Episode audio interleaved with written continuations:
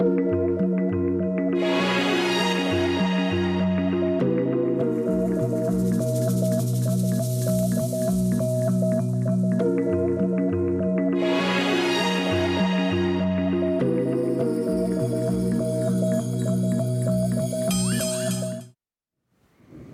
Bonjour et merci de nous retrouver pour la foi prise au mot, votre rendez-vous de formation et de réflexion. Cette semaine, nous renouons avec notre habitude de vous faire découvrir les livres de la Bible et aujourd'hui, je vous propose de vivre sous la tente en compagnie du peuple d'Israël pour découvrir le livre des nombres. À première vue, c'est un livre ennuyeux qui commence par le dénombrement du peuple d'Israël, mais en réalité, c'est un livre étonnant qui parle des murmures du peuple, du poids que représente la constante présence de Dieu dans son sanctuaire au beau milieu des enfants d'Israël, et des questions sur le projet divin. Car quelle est cette terre promise que l'on cherche inlassablement au plein milieu de la chaleur du désert. Partons ensemble à la découverte de ce livre en compagnie de mes deux invités. Philippe Haddad, bonsoir. Vous êtes euh, rabbin au sein de l'association Judaïsme en Mouvement et vous exercez à la synagogue de la rue Copernic. Et puis euh, Alexis Pidot, bonsoir. Vous, vous êtes euh, enseignant en théologie au Centre théologique de Mélan et vous êtes bibliste. Alors peut-être pour vous présenter un, peu mieux, monsieur le rabbin, qu'est-ce que c'est association judaïsme en mouvement Il faut savoir que dans la communauté juive, il existe différentes mouvances et mhm. expressions religieuses. On connaît généralement les mouvances orthodoxes. Et le judaïsme en mouvement est une association qui regroupe un certain nombre de synagogues dite libérale. Mhm. Le judaïsme libéral est né après la Révolution française, donc au XVIIIe siècle, XIXe siècle, qui est majoritaire dans le monde, puisqu'aux États-Unis, la majorité des communautés euh, juives sont libérales, progressistes, avec euh, différentes nuances. Et euh, en France, nous avons fédéré un certain nombre de, synagogues, en particulier à Paris, sous le dénominatif donc judaïsme en mouvement. Mhm. Et donc, euh, j'exerce en effet euh, au sein de la synagogue de la rue Copernic, qui a été la première synagogue libérale euh, de France, qui a été créée en 1923 pour bien comprendre, libéral, ça veut dire quoi? Ça veut dire que vous ne respectez plus la loi non, Ça veut dire. oui, Excusez-moi, mais il faut être. Euh, voilà. En effet, c'est-à-dire que euh, nous adaptons la pratique euh, des, commandements, ce qu'on mhm. appelle les mitzvot, mhm. des règles religieuses, en fonction à la fois d'une approche critique des textes et en fonction aussi euh, euh, de la réalité contemporaine. Mhm. Donc, par exemple, ce n'est pas une abolition totale du, Shabbat ou des règles alimentaires qu'on appelle la cache-route, cachère, mhm. mais euh, c'est plutôt une adaptation. Mhm. Voilà, c'est une, grande question, un grand débat au sein du peuple juif de savoir si la loi est, est, figée ou bien si elle peut être adaptée. Et nous, nous, nous optons davantage pour une adaptation des rituels, ce qui fait que nos fidèles sont plus ou moins pratiquants par rapport à, des orthodoxes. Mhm. Ça ne veut pas dire pour autant qu'il n'y a aucune pratique, mhm. mais c'est vrai que euh, tout se joue autour de la synagogue et de l'enseignement euh, de la Torah, de la vie juive euh, auprès de nos fidèles. Voilà. C'est une autre manière de vivre le, judaïsme. Le centre théologique de Mélan, d'abord, c'est où Mélan? Mélan, c'est une commune qui est tout près de Grenoble, de la grande agglomération grenobloise. Et euh, en fait, à Mélan, il y a eu le séminaire donc pour la formation des prêtres, le séminaire euh, diocésain de Grenoble, jusqu'à la fin des années 60. Et il y avait toute une équipe de formateurs en théologie. Et euh, l'évêque de l'époque a souhaité que, euh, même si euh, les prêtres partaient, les séminaristes allaient se former à Lyon majoritairement, en fait, ça reste un lieu d'enseignement de la théologie. Depuis donc le début des années 70, ce centre de Mélan Grenoble mmh. a enfin, en tout cas, proposé des enseignements en théologie. Mmh. Donc c'est pour les laïcs, c'est pour se former oui, oui. pour les laïcs. On a majoritairement en fait des, des étudiants euh, laïcs qui viennent soit le matin, le soir, enfin pour des cours du soir, euh, avec euh, diverses offres de formation. Alors, on va revenir sur le livre des nombres. Quand je parle de livre des nombres, en fait, je suis en train de parler grec parce que quand on lit, le, on lit enfin, quand on commence à lire le, livre en hébreu, c'est pas du tout le, c'est pas du tout le titre. Rappelons que dans la Torah, c'est les premiers mots qui définissent le, le nom du, du, livre. Oui, on pourrait dire que le premier mot constitue un peu comme la graine mhm. qui va ensuite germer. Donc euh, la Genèse, c'est Bereshit. Mhm. Euh, le livre de l'Exode, Exodus, en fait, c'est Shemot, c'est les noms. Et le livre euh, des nombres, à cause du dénombrement, dont on parlera sans doute un peu plus loin, eh bien, s'appelle en hébreu Bamidbar. Mm Bamidbar Sinaï, dans le désert du Sinaï. Donc en fait, c'est le thème du désert. Donc ce quatrième livre, dans la tradition juive, et tel qu'on en parle, c'est le livre du désert. Qu'est-ce qui se passe dans le désert Puisque après la sortie d'Égypte, et donc la, naissance du peuple d'Israël, la fête de Pâques marquant cette naissance du peuple d'Israël, eh bien le peuple d'Israël est guidé, selon le texte biblique, par, par les nuées de, divines, mhm. hein, et va se retrouver donc euh, dans le désert, en particulier le désert du Sinaï, ils vont recevoir la Torah, et puis ensuite, pour aller jusqu'à la terre promise, eh bien, il y a tout un désert à traverser. Donc c'est ce thème du, désert qu'on dit en hébreu midbar. Mhm. Je vais d'ailleurs peut-être profiter euh, de l'occasion pour dire que euh, en hébreu il n'y a pas de il n'y a pas de voyelles, mhm. hein, il n'y a que des consonnes, c'est un alphabet consonantique et le mot midbar peut aussi se lire medaber, c'est-à-dire parole, le parlant. Mhm. Donc il y a ici une idée intéressante, c'est que le désert, c'est aussi un lieu de la parole. Ça peut paraître paradoxal, mais peut-être que c'est dans le silence du désert que se construit une parole intérieure et que toute cette traversée euh, du désert, c'est finalement euh, d'apprendre à se construire soi-même. Mhm. C'est tout le, tout le défi un peu de, de ce livre qui nous est présenté. Ce qui est un peu déroutant, c'est que euh, on a suivi des livres légaux, euh, enfin d'abord des livres narratifs, des livres légaux, puis là on est sur un, quelque chose d'un peu bizarre. On ne sait pas si c'est une histoire qui est racontée ou s'il y a aussi des lois. Enfin, c'est un peu. C'est quoi le plan du livre en fait? C'est vrai que euh, alors, dans la tradition, en général, euh, le fait que le nom soit resté à nombre, ça déroute pas mal les gens parce qu'on se dit oh là là, qu'est-ce que ça va être? Ça va être ennuyeux parce qu'on on pense au recensement. Euh, or, les recensements occupent finalement que, on va dire, deux chapitres du livre. Il y a un premier recensement, euh, en fait, il y a un premier recensement, on va dire, au chapitre 1, mm. qui va être suivi du recensement des fils de Lévi, donc au chapitre 3. Mais voilà, il y a un premier recensement du peuple, et puis il y a un deuxième recensement au chapitre 26, où euh, en fait ce ne sont que deux petites parties du livre. Alors ils ne doivent pas effectivement euh, euh, focaliser toute l'attention. Ceci dit, c'est pas que le bottin, c'est pas que la téléphonique. C'est pas que le bottin. Ceci dit, euh, en tout cas au niveau de la recherche universitaire sur ce livre, effectivement, il déroute beaucoup. Il y a eu des universitaires, il y a, en tout cas euh, au XXe siècle, qui ont dit oh là là, c'est un peu le fourre-tout euh, des lois du Pentateuque. On ne comprend pas pourquoi une alternance entre des récits puis des lois. Parfois, on passe de l'un à l'autre sans, avertissement. Le, lecteur moderne, il est un petit peu dérouté parce qu'il y a parfois une juxtaposition, alors effectivement, quand on regarde attentivement, il y a des, il y a des fils, il y a des, liens dans les mots, dans les racines, effectivement, les racines hébraïques qui, font des liens, il y a des mots-clés, etc.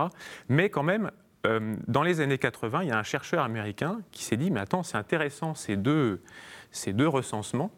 Et il s'est dit, ça ça, ponctue, ça structure le livre. Et il a dit, en fait, il y a la naissance, il y a comme une naissance à travers ce désert, il y a un deuxième recensement, il y a une deuxième génération. Et c'est finalement, il a dégagé le fait qu'il y avait dans ce livre le passage de la génération de l'Exode à la génération de celle qui va entrer dans la terre, en fait. Et donc, euh, avec. Euh, après, il y a la question des, leaders, hein, Moïse, Aaron, de ceux qui guident le peuple dans cette, dans cette traversée, mais une ponctuation entre ces deux générations. Et puis, aussi, généralement, on, donc on pourrait dire une, bipartition du mm. livre, mais généralement, on considère le livre plutôt en trois parties.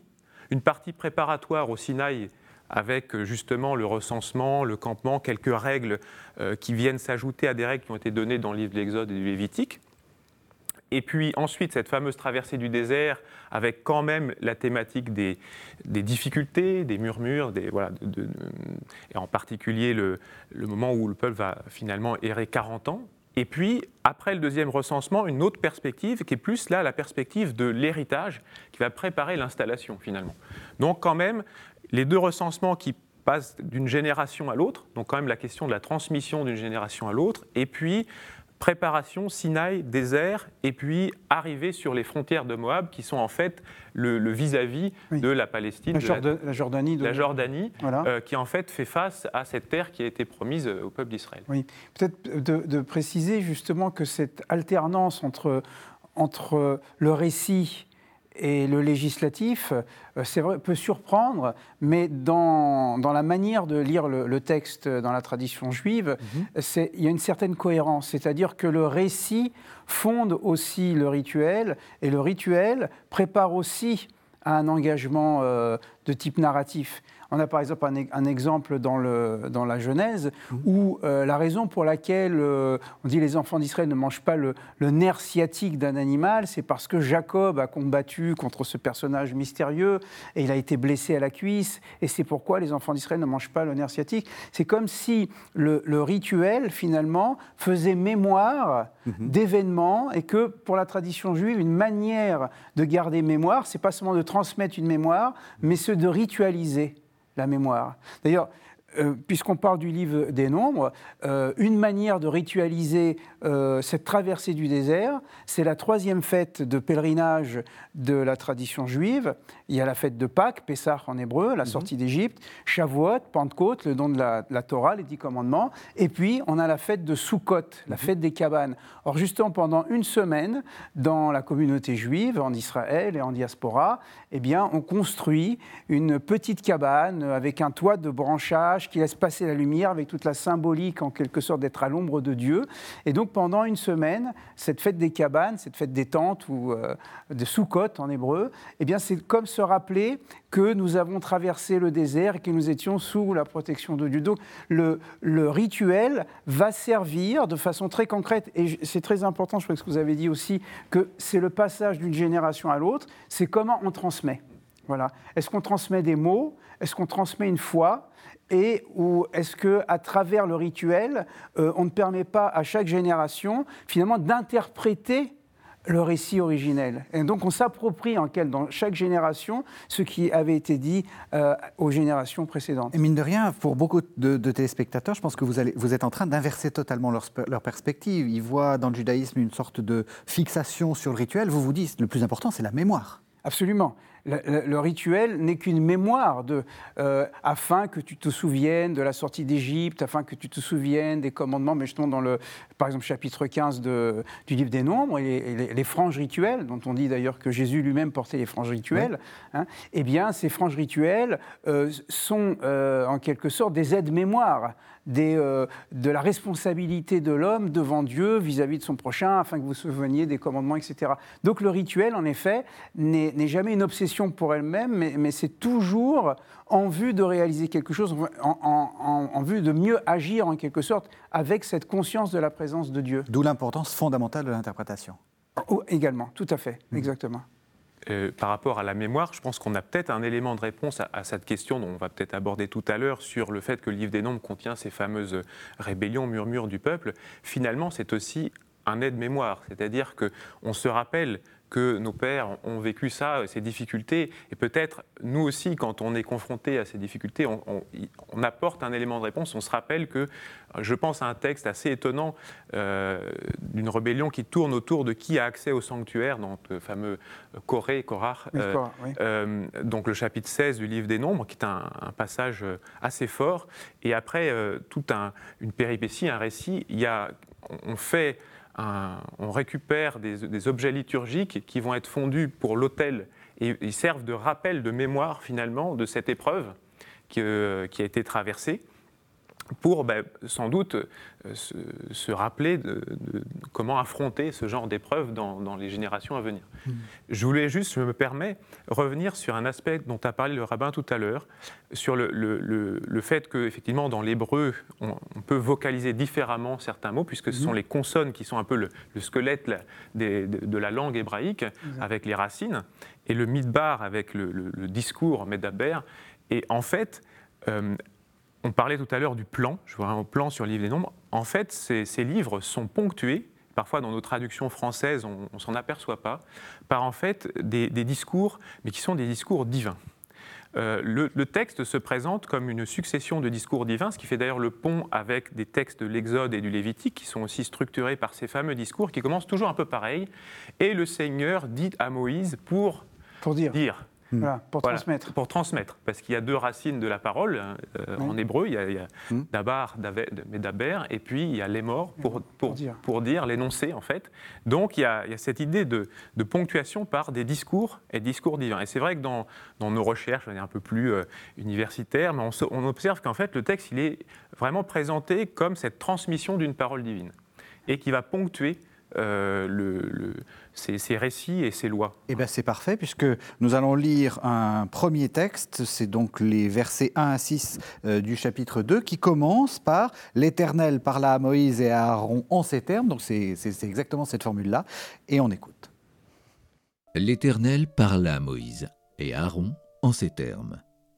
Rangez chacun sous une bannière distincte, d'après leur tribu paternelle ainsi camperont les enfants d'Israël. C'est en face et autour de la tente d'assignation qu'ils seront campés. Ceux qui campent en avant, à l'Orient, seront sous la bannière du camp de Juda, selon leur légion.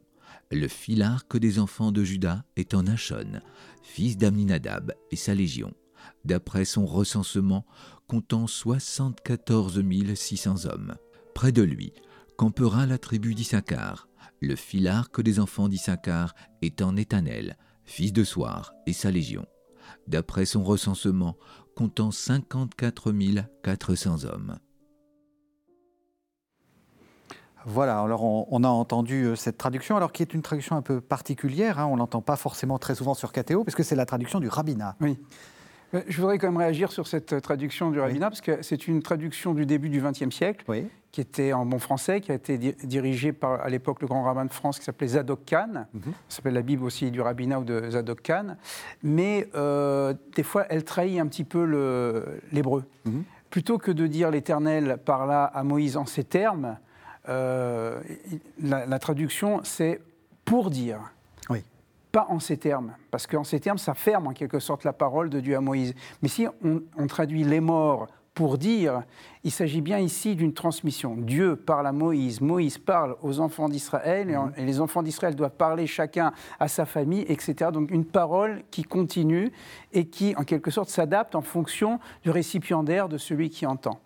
Et deuxième terme, l'attente d'assignation. Euh, quand on pense assigner quelqu'un, c'est vous êtes venir.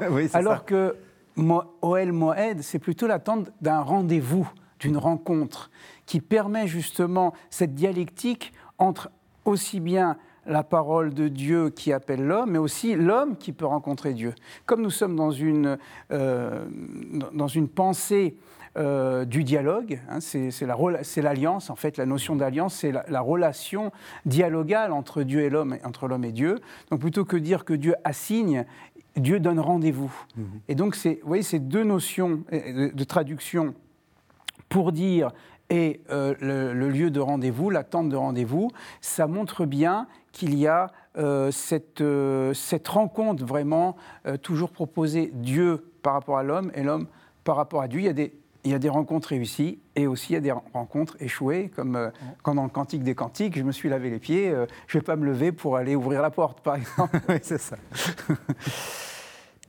Que, qu'est-ce que, à quoi ça sert de, compter le, peuple? D'autant que, en fait, euh, j'allais dire, l'Éternel, donc le Dieu, le, sait, déjà. Il, a déjà les chiffres. C'est pas la peine de compter?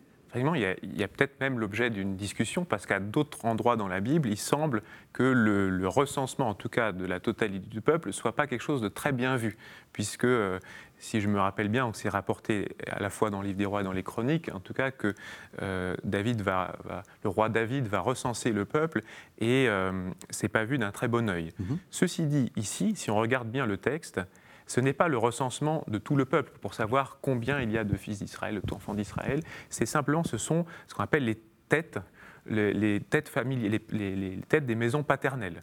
Et en fait, à un âge particulier. Et si on regarde attentivement, ça semble être l'âge d'un service militaire, à partir de 20 ans et au-delà. Les hommes à partir de 20 ans et au-delà. Donc on a l'impression d'avoir un, camp, un campement militaire avec les, chefs, mais il y, a, une sorte de, de mélange entre la famille, les, générations, quelque chose de très très important euh, dans la Bible et dans la Torah, les douze fils d'Israël et, et, leur descendance. Donc on, est toujours dans la thématique de la transmission.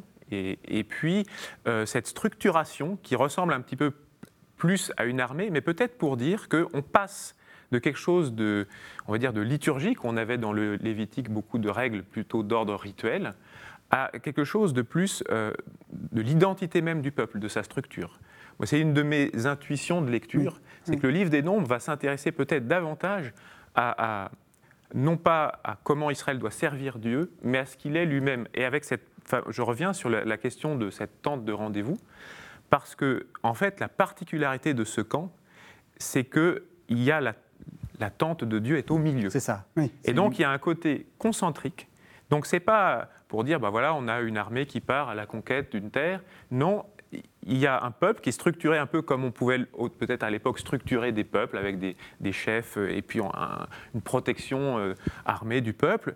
Mais au milieu, il y a une présence qui donne rendez-vous, qui parle et il y, a, un échange. Et en fait, c'est plutôt comme une garde, une protection de cette présence qui est comme le, je veux dire, même le, cœur battant d'Israël. C'est assez étonnant peut-être de dire ça, ça me vient comme ça. Vous réagirez, oui, C'est-à-dire, c'est la notion d'armée, parce que la, notion d'armée, elle apparaît la première fois au moment de la création.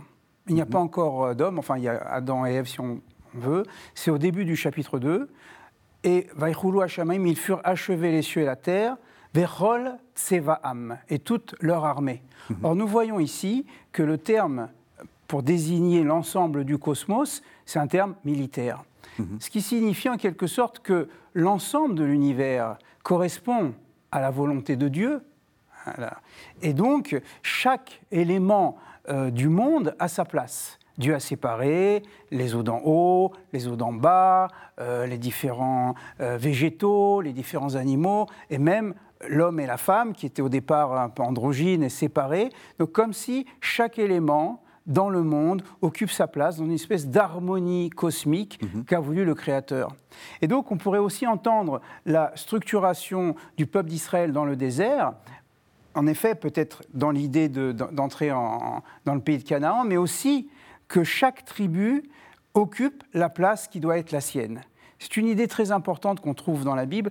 La Bible se méfie beaucoup euh, de l'indéterminé. Hum, hum. Voilà, toujours séparer les identités, hum, les définir. Et une fois que les identités sont définies, la rencontre est possible. Mais l'indéterminé ne permet pas de rencontrer l'autre parce qu'on ne sait pas qui on est, on ne sait pas à qui on a affaire.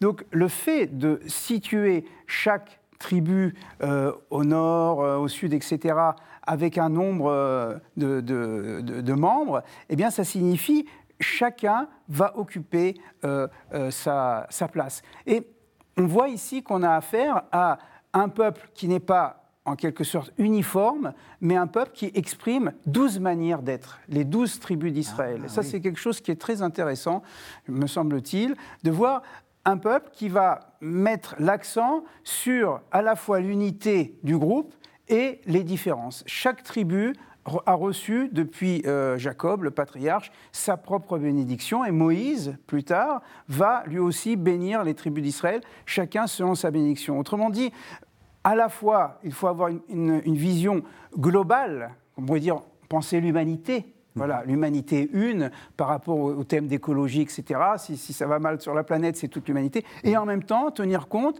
des singularités, des cultures, des langues, des traditions, etc., qui font aussi la richesse. Donc comment trouver cet équilibre entre une vision globale unitaire et en même temps les différences qui existent même au sein du peuple d'Israël à travers les noms des tribus d'Israël et ça, ça renvoie à la, naissance des douze tribus d'Israël. Et alors si je vais jusqu'au bout de votre interprétation en, la, la, joignant à celle d'Alexis, du coup, euh, il y a une sorte d'image visuelle de la diversité avec au centre ce principe d'unité. Voilà. Le Dieu est au cœur du, du voilà, peuple. Exactement. Et donc le peuple d'Israël marche avec ce Dieu mobile en quelque sorte, hmm. euh, contrairement, si vous voulez, au, euh, à, un lieu qui sera fixe, comme plus tard, par exemple avec, euh, à Jérusalem, où c'est les tribus qui montent à gérer les fêtes de pèlerinage. Et là, au contraire, on a un Dieu en quelque sorte qui marche au milieu du peuple, voilà, et puis avec cette structuration, les prêtres, les lévis, les, les, différentes tribus, chacune sous sa bannière, et en effet, on a un cœur vivant, la présence, qu'on appelle en hébreu la sherina,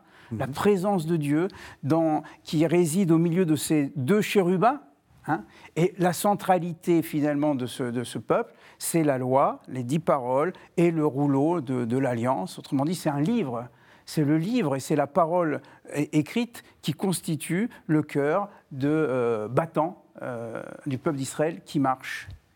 C'est vrai que si, je réagis, c'est vrai que si on observe le texte attentivement, c'est peut-être quelque chose qui donne une clé pour comprendre le livre des Nombres. Euh, dans le chapitre 5, il y a même l'affirmation euh, dans la, entre guillemets, la bouche même de Dieu, qui dit J'habite au milieu de vous.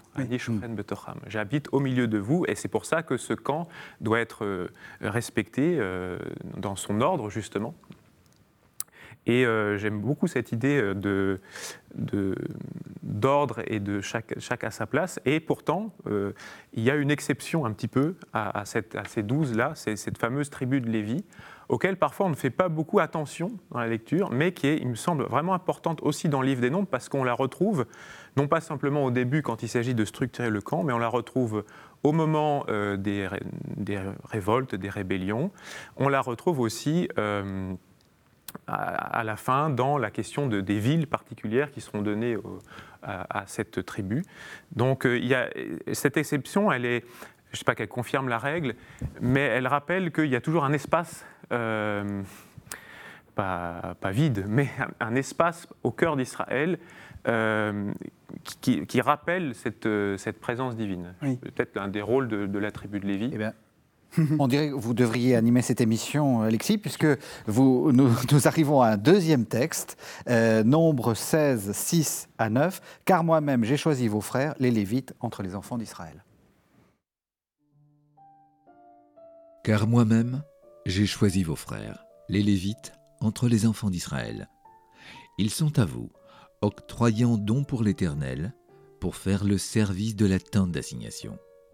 Et toi et tes fils avec toi, vous veillerez à votre ministère, que vous avez à exercer pour toutes les choses de l'autel et dans l'enceinte du voile. C'est comme fonction privilégiée que je vous donne le sacerdoce, et le profane qui y participerait serait frappé de mort. L'Éternel parla encore ainsi à Aaron. Moi-même aussi, je te confie le soin de mes offrandes. Prélevées sur toutes les choses saintes des enfants d'Israël, je les assigne, par prérogative, à toi et à tes fils, comme revenu perpétuel. Voici ce qui t'appartiendra entre les saintetés éminentes, sauf ce qui doit être brûlé, toutes les offrandes, soit oblation, soit expiatoire, ou délictif quelconque, dont on ne me fera hommage, appartiendront comme sainteté éminente à toi et à tes fils. Alors comment vous lisez, vous lisez ce texte? Euh, C'est Je reviendrai à l'étymologie du mot Lévi, parce que chaque euh, nom de tribu a une signification. Mhm. On va remonter euh, à la Genèse, à la naissance des, douze fils de, Jacob, avec ses deux, enfin même quatre épouses, et en particulier Léa, la première. Et Léa va enfanter donc d'abord Ruben, Réhouven en hébreu, ensuite Simon, Shimon, et troisième, Lévi. Mhm. Lévi est, appelé ainsi, euh, selon la, formulation de Léa, parce que c'est les femmes qui nomment les, enfants, mhm. et Apaam, il l'avait Ishi. Maintenant, mon, mon mari, mon Ish, va m'accompagner. Lévi, ça veut dire accompagnateur. Mhm. C'est celui qui a un rôle, en quelque sorte, d'éducateur, d'accompagner euh, pour la réalisation euh, d'une vocation euh, spirituelle, morale. Et, donc la tribu de Lévi va être choisie après un, épisode qui nous est mentionné dans le livre de l'Exode, c'est-à-dire la faute du, veau d'or. Mhm. La seule tribu qui est restée fidèle à Dieu, c'est-à-dire elle n'a pas donné le, moindre membre de sa tribu euh, à l'idole, eh bien la tribu de Lévi va euh, obtenir cette responsabilité en quelque sorte de, l'éducation et de la vocation spirituelle. Donc Lévi va devenir l'accompagnant, l'accompagnateur des tribus d'Israël. Et son rôle n'est plus de s'occuper euh, du monde matériel, comme ça sera le cas par exemple des, autres tribus d'Israël. C'est pourquoi la tribu de Lévi ne recevra pas de terre, ne vit pas par le travail, ne, vit pas par sa propre économie. Mhm. La tribu de Lévi va vivre par la dîme, la dîme, c'est-à-dire 10% qu'on donne soit euh, des richesses euh, de la terre, soit des troupeaux, etc. Et donc cette tribu de Lévi, c'est une tribu qui est consacrée à Dieu, D'ailleurs, le texte dit euh, l'héritage, hein, ce n'est pas la terre, mais c'est Dieu. En quelque mhm. sorte, vous avez des tribus qui s'occupent de la terre et vous avez une tribu qui s'occupe du ciel.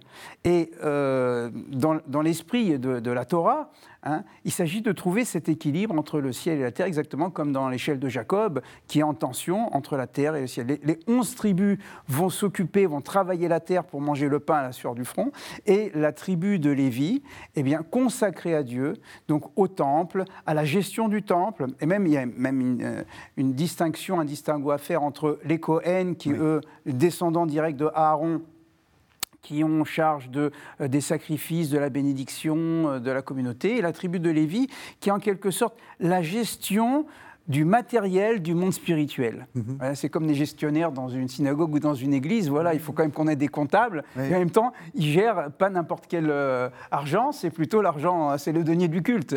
Donc, à, la fois des, gens qui s'occupent du, matériel, mais du matériel du spirituel. Et en même temps, on a l'impression qu'il y a euh, une fonction presque de garde. Hein. Le profane qui y participerait serait frappé de mort, comme si c'était aussi un peu la garde du temple, quoi, ou la garde du sacré. Oui, il y a un rabbin américain, Jacob Pilgrim, qui a beaucoup travaillé sur cette question du service des Lévites dans le livre des Nombres, dans les années 70. Euh, une de ses théories, c'est qu'il y avait une sorte de cordon protecteur autour du sacré. Et que la, tribu de Lévi faisait une sorte d'interface, puisque euh, le sacré, normalement, on ne peut pas y mettre la main. On n'en approche pas. Il y a une racine hébraïque qui s'approchait d'eux on, approche une offrande, c'est l'offrande, c'est le s'approcher. Oui, d'ailleurs, le, le, korban, qu'on traduit par sacrifice, veut dire l'approche. C'est l'approche. Et ce mot de, s'approcher, en fait, ben, justement, c'est toujours cette question de chaque chose à sa place dont on parlait tout à l'heure. Eh bien, on ne s'approche pas n'importe comment. Et d'ailleurs, même un prêtre Cohen qui s'approcherait de manière euh, erronée. Euh, en fait, il y a toujours aussi cette, ce lien entre la mort et la vie, le ciel et la terre, et toujours la, la frontière est comme quelque chose de très important euh, dans, la Torah, il me semble, euh, notamment dans Lévitique 10, il y a ce passage où euh, des fils d'Aaron veulent offrir une, offrande d'encens, mais c'est pas le bon moment. donc ça tourne un peu mal pour eux. Et il y a ce, le dire. le, mais il y a une force symbolique du texte. C'est-à-dire que quand on, s'arroge le divin, en fait, on, ne peut pas mettre la main dessus. On peut pas mettre la main dessus, quoi. S'approprie pas le, hmm. le, divin. Voilà. C'est-à-dire que dans, dans l'esprit, dans l'esprit de la Torah, le fait de garder une certaine distance par rapport au divin. On, on, ne cherche pas à se fondre dans le divin ou de se perdre dans le divin. Mm. On garde toujours cette distanciation. Il y, a, un midrash. Bon, un midrash, c'est une construction des rabbins, mais ça, donne un petit peu l'idée. On dit que lorsque Dieu a donné les, dix commandements, il y avait deux, euh, deux mesures qui étaient tenues par Dieu, deux mesures qui étaient tenues par Moïse et deux mesures qui étaient un espace vide comme s'il fallait maintenir cet espace vide. Et André Neher, un des grands penseurs du judaïsme du XXe siècle, avait remarqué ça dans la chapelle Sixtine, la création de Adam, où le doigt de Dieu ne touche pas mm. le, doigt de Adam, mais euh, euh, André Neher disait voilà, euh, Michel-Ange a compris qu'il y avait un espace vide entre les deux, entre la transcendance et l'immanence, mais en même temps, il y a une tension de l'un vers l'autre. Et du coup, il, il, me semble quelque chose de très fort, j'allais dire, religieusement, philosophiquement, en, tout cas de la religion d'Israël dans le livre des Nombres, c'est que à la fois, on dit qu'il y, a une présence divine mobile qui accompagne, donc c'est-à-dire vraiment au milieu, mais il faut préserver le divin, enfin en tout cas, il y a une immanence, mais en même temps, il faut préserver sa transcendance. Et donc, c'est comme si Lévi faisait une sorte d'interface Mhm. entre les deux, et donc ils gardent, la parole chamar, enfin garder, ils ont ce rôle de garde. Alors non seulement effectivement ils ont le service des objets du culte, donc ils portent certains objets euh, que euh, tout fils d'Israël ne peut pas toucher ou porter, s'ils sont dédiés à, la maison, de, du, à la maison, c'est le mot en hébreu hein, pour parler de, du, sanctuaire. du sanctuaire. D'ailleurs, je fais juste un petit, une petite note en bas de page, petit aparté, c'est une chose qui m'a beaucoup frappé c'est que euh, dans cette idée de, présence divine, d'immanence, on parle de la maison avec des, termes, notamment le mobilier du temple, qui sont des termes du mobilier euh, euh, qui serait dans toute maison. Parce qu'il y a une lampe, mm. la menorah, donc c'est il y a des textes bibliques où on, parle du mobilier d'une maison, notamment là où doit habiter Élie dans, des récits. et on parle de la, table, la, table, la menorah, la shulchan, donc la table. Il y a la table de proposition dans le sanctuaire. Et donc c'est cette idée que Dieu habite vraiment. Mais en même temps, voilà, on ne met pas la main dessus, donc il faut préserver ça. Je reviens aussi sur cette étymologie de Lévi, l'adjoint, en tout cas celui qui est associé ou qui accompagne après une des rébellions qui concerne justement la tribu de Lévi, qui veut, en fait, ils, veulent être aussi comme Aaron, c'est-à-dire entrer dans le sanctuaire et faire ce service du prêtre, c'est-à-dire qu'on appelle Cohen en hébreu, eh bien, euh, après, il y a comme à chaque rébellion, il y a un rétablissement, en fait. Eh bien, l'étymologie de Lévi va être rappelée, donc c'est le chapitre 18 du livre des Nombres, euh, va être rappelée, oui, tu seras l'adjoint euh, de tes frères, les prêtres, et donc, il y a, cette idée vraiment de, d'entre-deux, voilà, à la fois adjoint euh, au, service euh, du culte, on va dire ça, et puis adjoint, euh, il représente tout Israël au sein, enfin auprès de la demeure. Et en même temps, ce que vous avez dit, Régis, le, fait de garder, de protéger cet espace sacré. Voilà qui, renvoie d'ailleurs à, la vocation de l'homme, parce que si on se rappelle bien euh, dans le chapitre 2 de la Genèse, que l'homme a été placé pour travailler et pour garder. Mhm. C'est-à-dire qu'il y a une vocation humaine, avant même de parler d'Israël, avant même de parler de la faute. Euh, l'homme est créé à la fois pour s'investir dans le monde de Dieu et en même temps pour garder. Alors on se demande, mais qu'est-ce qu'il pouvait garder? Mais peu importe, c'est l'idée ici, chamar, c'est-à-dire mettre une protection. Voilà. Et donc, comment s'investir dans le monde sans s'approprier le monde? Comment s'investir dans le religieux sans s'approprier Dieu? Voilà. De façon à garder une sorte de dynamique permanente de la relation avec, Dieu.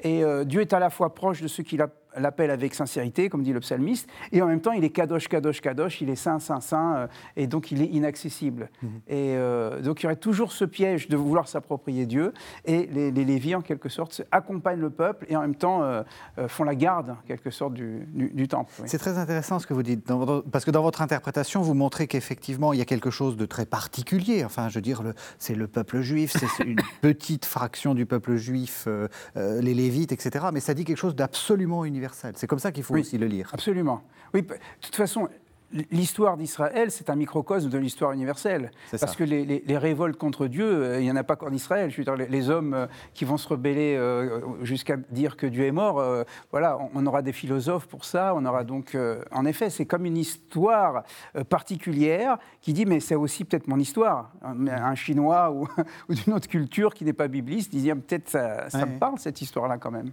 Eh bien, les révoltes, justement, vous aussi, vous devriez animer l'émission. Nombre 21, je vous propose un dernier texte euh, ils partirent de hors la montagne dans la direction de la mer des Joncs pour tourner vers le pays des Dômes, mais c'est là où ça commence à se gâter.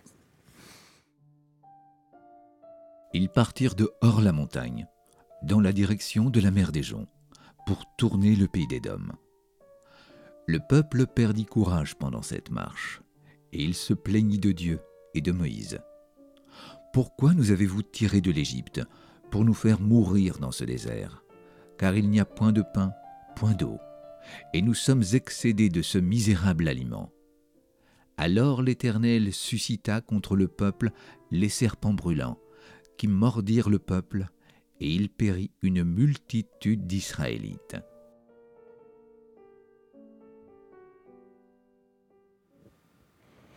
Alors voilà, face à ce texte qui est très étonnant, moi j'ai deux questions euh, qui sont un peu différentes, donc vous, vous y répondrez. Euh. La première, c'est effectivement, ça va tout à fait dans votre, interprétation. C'est-à-dire que euh, euh, le peuple d'Israël est, une sorte de paradigme, une sorte d'exemple donné à toutes les nations pour ce que c'est que les rapports entre Dieu et, les hommes. Et en même temps, euh, il y a cette idée quand même un peu folle de, de, mettre ces échecs au cœur de ces livres saints. on aurait envie qu'il y ait que, que, ce qui marche bien, en fait. Oui, mais ça aurait fait de la Bible un, livre de bisounours. oui, et, pas tout à fait le cas. et la Bible parle de l'homme tel qu'il est et pas tel qu'il devrait être. Ça, c'est une, grande idée. La, rébellion, on pourrait penser aujourd'hui, euh, dans notre temps contemporain, on est encore en période de Covid, on espère mmh. qu'on est sorti, mais ce genre de questions qu'on a entendues, peut-être en tant que rabbin, monsieur le rabbin, vous dites euh, oui, euh, Dieu nous bénit, etc., il nous a envoyé le Covid, la, la, nature va mal, etc. Si Dieu existait, vous voyez, mmh. ce genre de murmure, ce genre de... On, a eu aussi ça, monsieur le théologien, monsieur le prêtre, monsieur voilà. le... Voilà, vous voyez, c'est un peu... La, question, c'est une question de la foi. Là. Oui, bien sûr. C'est-à-dire que le monde fonctionne d'une certaine manière, il ne fonctionne pas de façon euh, idéale, euh, mais euh, il y a une participation de l'homme, en quelque sorte, à, cette histoire qui est inaugurée par Dieu. Dès l'instant où Dieu fait le Shabbat, la cessation, ça veut dire que d'une certaine manière, il y a une collaboration entre Dieu et l'homme. Mhm. Et donc, si l'homme assume d'une certaine manière, par sa foi en Dieu, la volonté de Dieu, eh bien, euh, les, choses pourraient aller mieux. Le rapport, par exemple, à la nature. Voilà. Cette nature, est-ce qu'elle m'appartient Ou est-ce que cette nature, euh, comme, euh, comme disait Hans Jonas, par exemple, c'est la nature, c'est-à-dire le monde appartient à nos enfants. Mhm. Donc si on dégrade. Alors est-ce que cette nature, on peut en faire ce qu'on veut? Auquel cas on aurait des réactions de cette nature qui va, qui va réagir? Ou bien est-ce qu'au contraire, on comprend que cette nature, ce monde ne nous appartient pas comme dit le psalmiste, euh, psaume 24, la donna Yaretsumoa, à l'éternel la terre tout ce qu'il contient. La terre il a donné aux hommes, mais afin de la faire fructifier dans un sens positif, travailler et maintenir. Donc là, nous avons en quelque sorte, à travers ce récit, euh, comme la description d'une situation où les hommes à la fois s'en prendraient à Dieu, s'en prendraient au projet de Dieu, et en même temps, euh, soit attendraient que, tous les problèmes soient résolus euh, d'en haut, et euh, aussi ben, finalement dirait ben, on prend notre, notre histoire en main, on n'a pas besoin de Dieu, etc. Mm. Et donc, n'oublions pas quand même la Bible, c'est un livre de la foi. Mm. Et qui, en hébreu, qui veut dire aussi la confiance. Donc il y a une sorte de confiance ici qui est mise à l'épreuve, si on pense par rapport à l'épreuve d'Abraham, où justement Abraham n'a pas posé de question lorsque Dieu lui a dit prends ton fils. Et là, on voit que euh, l'homme, ou le peuple d'Israël ici, dans sa globalité, eh est perçu comme euh, réticent hein, à ce projet à ce projet de Dieu. Comment on intègre ce projet de Dieu? C'est peut-être tout le sens de la traversée du désert, du, passage d'une génération à une autre génération, une génération qui était euh, née en Égypte, qui ne connaissait finalement que, euh, l'esclavage, qui était peut-être des enfants euh, qui réclamaient sans arrêt je veux ceci, je veux cela, et il fallait peut-être passer à une nouvelle génération qui, était, qui ne connaissait pas le, poids de l'esclavage et qui allait assumer plus librement face à Dieu euh, euh, son histoire et son identité. Donc, c'est le, passage de, l'esclavage à la liberté, euh, ce n'est pas une histoire simple, c'est vraiment sortir mhm. de, soi-même aussi, se construire soi-même. Le livre du, désert, c'est une forme de construction de, soi-même. Et ça, prend du temps. Moi, je, je, concours complètement, enfin, je suis complètement d'accord en le sens que, au cœur du livre des Nombres, il y a vraiment la question de, de l'identité, je pense, mhm. mais pas simplement de celle d'Israël, on l'a dit tout à l'heure, qui, parle à, tout être humain. Et puis, euh, on a parlé tout à l'heure de la parole, du fait qu'il y avait une parole transmise et, tout et, que la foi est une sorte de réponse, en tout cas une confiance dans cette parole donnée. Et en même temps, euh, cette parole, elle va, elle va être mal interprétée, mal comprise. Euh, il y a cet aspect-là. Il y a la question de la responsabilité. Effectivement, ça, on le voit dans notre vie, en, en psychologie, on a tendance à vite euh, vouloir transférer sur l'autre nos propres responsabilités. Et c'est aussi facile de reporter sur Dieu la responsabilité de ce qui nous arrive. c'est comme si on faisait de Dieu un bouc émissaire. Un bouc émissaire. Et en fait, euh, c'est un texte que j'ai pu euh, travailler à titre personnel, ce texte de nombre 21.